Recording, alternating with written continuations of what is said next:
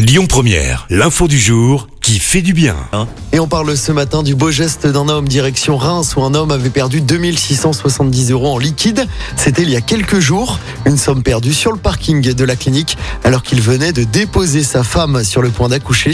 C'est là qu'un homme âgé de 58 ans ramasse l'enveloppe qui traîne par terre. Aucun nom ne figure dessus. Il ouvre l'enveloppe et découvre alors l'alias de billets. L'homme décide de la remettre au commissariat de Reims. Les policiers constatent qu'il y en a pour 2670 euros exactement la somme qu'indique le jeune papa lorsqu'il vient au commissariat pour savoir si l'on a retrouvé son enveloppe.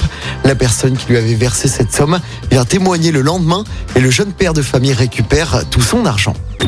Écoutez votre radio Lyon Première en direct sur l'application Lyon Première, lyonpremière.fr et bien sûr à Lyon sur 90.2 FM et en DAB+. Lyon Première